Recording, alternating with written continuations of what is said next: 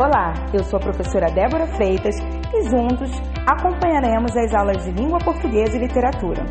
Ao final desta aula, você será capaz de caracterizar e diferenciar alguns textos jornalísticos.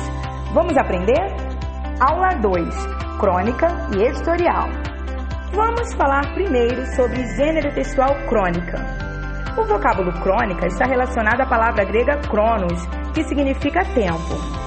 Trata-se de um gênero textual de caráter narrativo, curto, escrito em prosa, que a partir de um fato cotidiano desenvolve reflexões do cronista com humor, poesia, ironia e crítica, proporcionando ao leitor experiência estética ou de vida.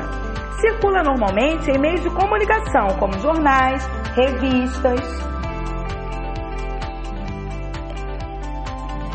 Mas afinal, a crônica é um gênero jornalístico ou literário? É possível considerar que a crônica é um gênero híbrido que pertence simultaneamente ao jornalismo, quando busca no cotidiano os fatos da vida real que são noticiosos, e à literatura, quando se permite utilizar elementos literários, como por exemplo a criação de personagens, a linguagem solta e coloquial, o lirismo, para construí-la.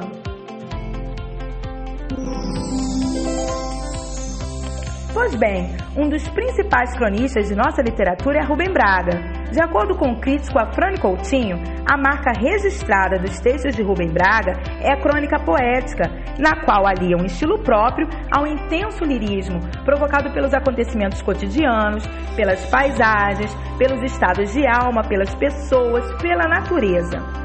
Outra representante do gênero é Clarice Lispector. Sua narrativa subverte com frequência a estrutura dos tradicionais gêneros narrativos, como conto, novela, romance.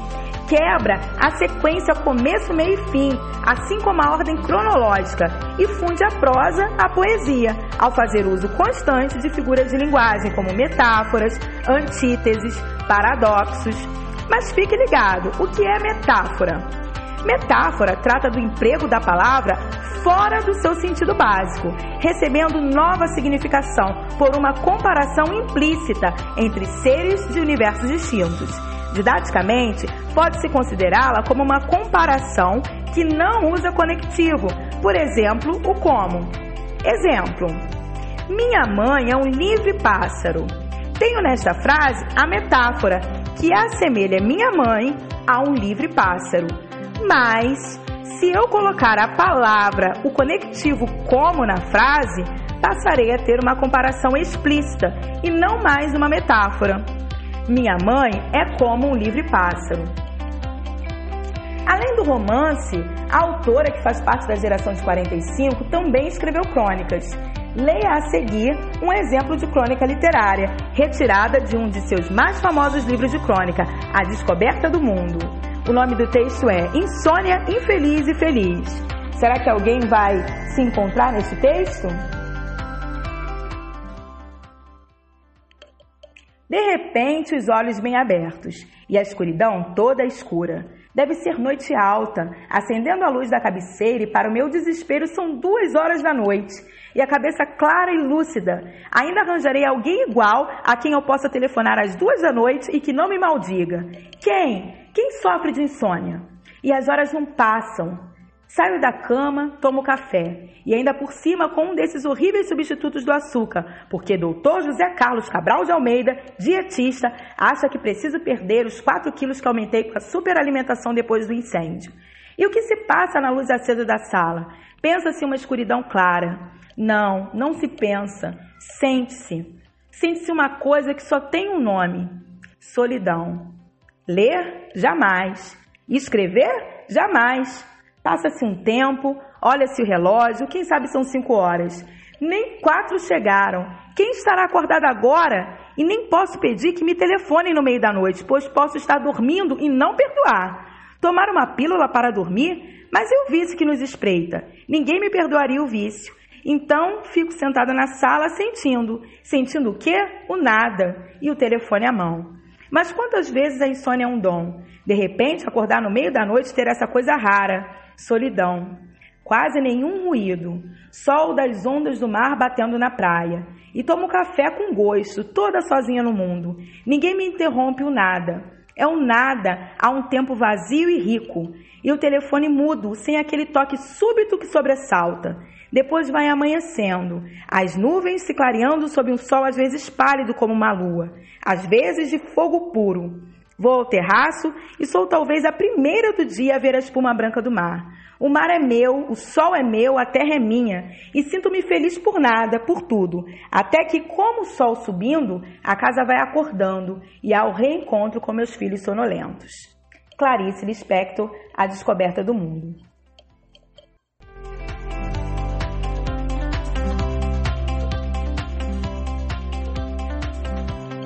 O texto que você acabou de ler é uma crônica literária. Agora você terá contato com outro tipo de crônica, a crônica jornalística. Vamos às suas características?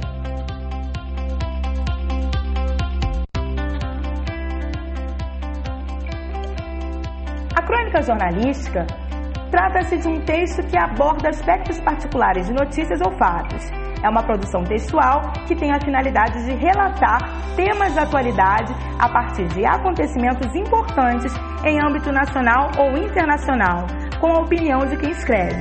É uma forma de relatar a notícia e, ao mesmo tempo, ter a notícia como ponto de apoio para uma visão pessoal de mundo. Pode ser policial, esportiva, política. Esses assuntos podem ser tratados com humor ou seriedade.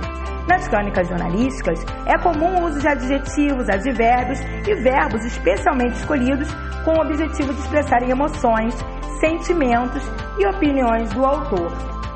Mas onde encontrar a crônica jornalística ou a crônica literária? Em geral, elas são produzidas para os meios de comunicação, como falado no início, em revistas e jornais, não esqueça, tá bom? E agora, com o advento da internet, na internet também nós encontramos muito esse tipo de texto. Agora, você sabe qual é a diferença entre a crônica jornalística e a notícia?